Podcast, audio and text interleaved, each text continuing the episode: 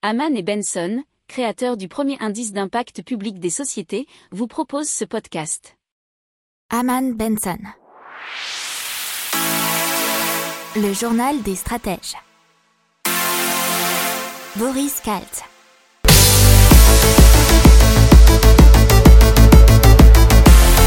Bonjour à tous et bienvenue dans le journal des stratèges pour l'intégrale écho.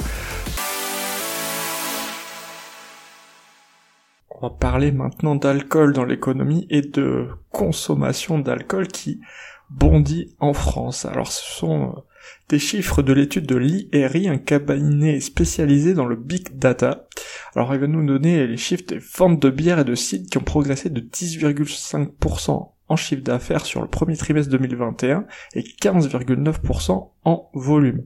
Pour les spiritueux et champagne, c'est aussi une hausse à deux chiffres avec 15,3% en chiffre d'affaires et 13% en volume. Sur le seul mois de mars, on a des hausses observées de plus de 20%. Euh, et c'est même 23,8% pour les spiritueux et les champagnes. Ça s'explique largement puisque un an c'est la période de référence du premier confinement en France, où bien sûr tous les bars, les restos, etc. étaient fermés, et que la baisse de la consommation d'alcool avait même euh, été marquée euh, dans les supermarchés. Alors euh, là, on a plutôt une compensation maintenant, puisqu'effectivement, euh, les gens ont commencé à prendre leurs habitudes et remplacer la consommation dans les bars et dans les restaurants à la maison. On continue dans les chiffres et cette fois-ci ce sont les transports parisiens, plus particulièrement leur fréquentation. On a eu des données qui ont été publiées cette semaine par la start-up Movit qui est spécialisée dans les mobilités.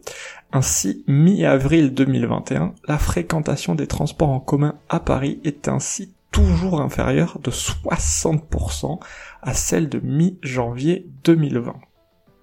Et donc euh, le printemps qui annonce qu'ils vont fermer quatre magasins et donc plusieurs centaines d'emplois vont disparaître, mais on n'a pas encore le nombre exact. Début novembre, le groupe avait déjà indiqué qu'il avait l'intention de fermer 7 magasins employant 450 personnes, dont ceux de Place d'Italie à Paris, du Havre, de Strasbourg et de Metz.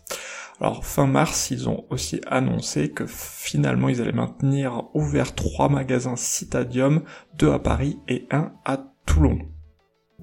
Et donc les effets du changement climatique qui devraient réduire de 11 à 14% la production économique mondiale d'ici 2050, et ce par rapport au niveau de croissance sans changement climatique. C'est un rapport qui a été donné par Swiss Re, qui est l'un des plus grands fournisseurs mondiaux d'assurance aux autres compagnies d'assurance, ce qui représente environ 23 billions de dollars de réduction, donc 23 000 milliards de dollars. Alors euh, il y a aussi des pays qui pourraient plus être impactés que d'autres, et notamment les pays asiatiques qui pourraient avoir un tiers de richesse en moins. Donc maintenant on vous parle de l'impôt euh, mondial sur les multinationales qui pourrait être de 21%, enfin c'est ce qu'ont proposé les États-Unis dans les négociations au cours de le celle en cours au sein de l'OCDE.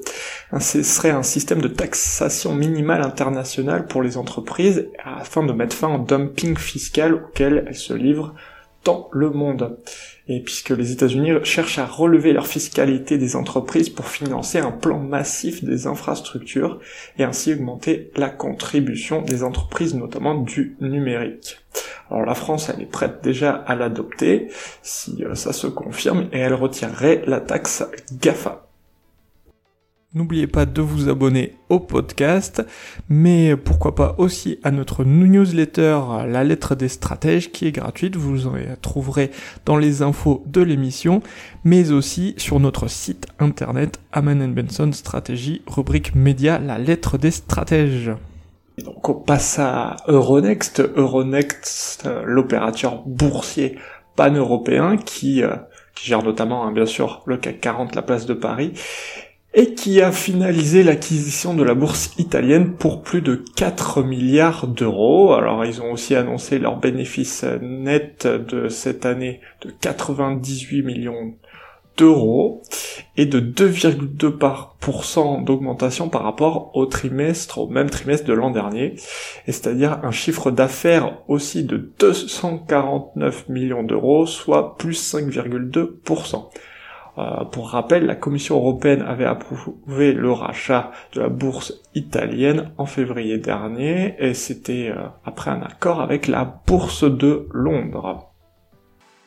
Et donc on vous parle du marché mondial du jeu vidéo qui, selon une étude du cabinet de conseil Accenture, est devenu le numéro un euh, des amusements, de l'entertainment, on va dire, devant le cinéma et euh, surtout la musique, cinéma-musique cumulée. donc ça marché à 300 milliards de dollars, soit 248 milliards d'euros de recettes mondiales et qui a été bien sûr dopé euh, ces temps-ci avec les gens qui sont restés quand même beaucoup chez eux. Alors cette étude a été réalisée auprès de 4000 joueurs dans quatre des plus gros marchés mondiaux, Chine, Japon, Royaume-Uni, États-Unis. Alors il faut savoir qu'on a 2,7 milliards de joueurs sur la planète, un marché qui a grossi de 500 millions d'utilisateurs au cours des trois dernières années. Les nouveaux arrivants sont 60% des femmes et 30% en moins de 25 ans. La Banque Centrale Européenne euh, qui avertit de possibles faillites en cascade et d'une vague de faillites d'entreprises bien sûr endettées si euh, les États n'opèrent pas un soutien accru pour leur solvabilité. C'est ce que donc a prévenu la Banque Centrale Européenne mercredi. Alors, les États, par contre, ne devraient pas secourir, selon eux, les entreprises dites zombies, dont la rentabilité est compromise sur le long terme. Et selon toujours la Banque Centrale Européenne, continuer à laisser vivre ces firmes zombies déjà en difficulté avant la pandémie pourrait ralentir considérablement la reprise post-pandémie. Alors on continue en vous parlant des voitures électriques et du rapport de l'International Energy Agency qui s'appelle Global Electric Vehicle Outlook et que donc selon eux 3 millions de nouvelles voitures électriques et hybrides rechargeables ont été immatriculées en 2020, ce qui est une augmentation de 41% par rapport à l'année précédente.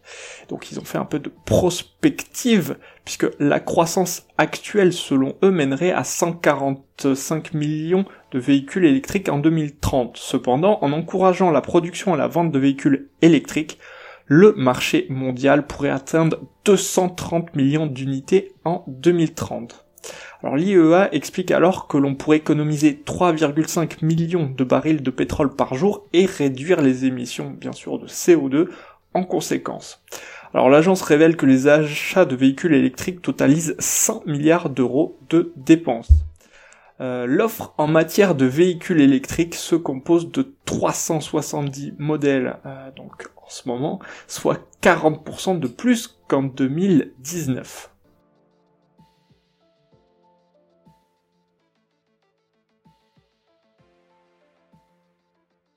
Pour approfondir ces sujets, abonnez-vous à la newsletter de Haman et Benson et écoutez nos autres podcasts que vous retrouverez dans les notes de l'émission ou sur notre site internet.